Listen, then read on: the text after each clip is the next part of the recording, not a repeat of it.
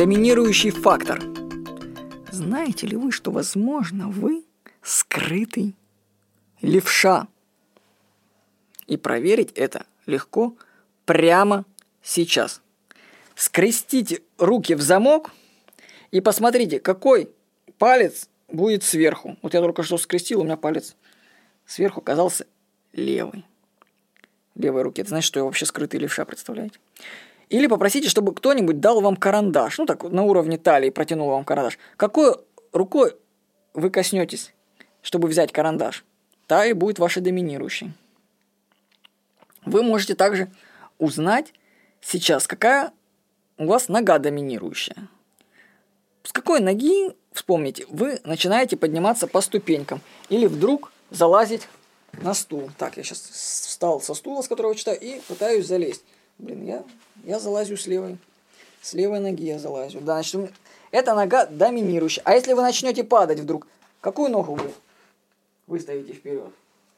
Судя по всему, я тоже выставил левую ногу. Так, а какому уху, сейчас мы определим доминирующее ухо, вы поднесете морскую раковину? К левому или правому? Так, как-то сложнее представить. Ну, по-моему, опять левому.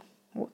А чтобы удостовериться, каким ухом вы прислонитесь к стенке, чтобы послушать, что там за ним разговаривают, левым или правым.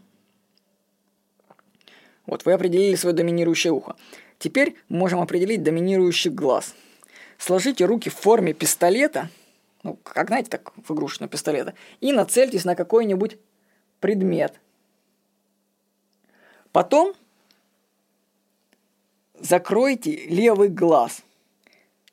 То есть вы смотрите, на, нацелились на какой-то предмет, и я тоже тут целюсь просто в студии, тоже развлекаюсь, надо вспомнить. Нацелились, потом закрываете левый глаз. Если положение предмета не изменилось, то значит, то есть если вы закрыли левый глаз и ничего не изменилось, то ваш ведущий глаз правый, вот у меня правый ведущий глаз. Вот вы можете это проверить теперь, закрыв право, и вы увидите, что цель уехала. То есть, значит, вы прицеливались фактически правым глазом, а левый был за компанию. Есть еще одна характеристика, которую вы можете определить, какого полушария доминирует, логическое или образное. В результате получается 5 характеристик. Ну, это получается, что у нас получается? Рука, нога, глаз, ухо и полушарие. И они создают 52 уникальных профиля человека – а каждый из этих профилей определяет способности человека к обучению.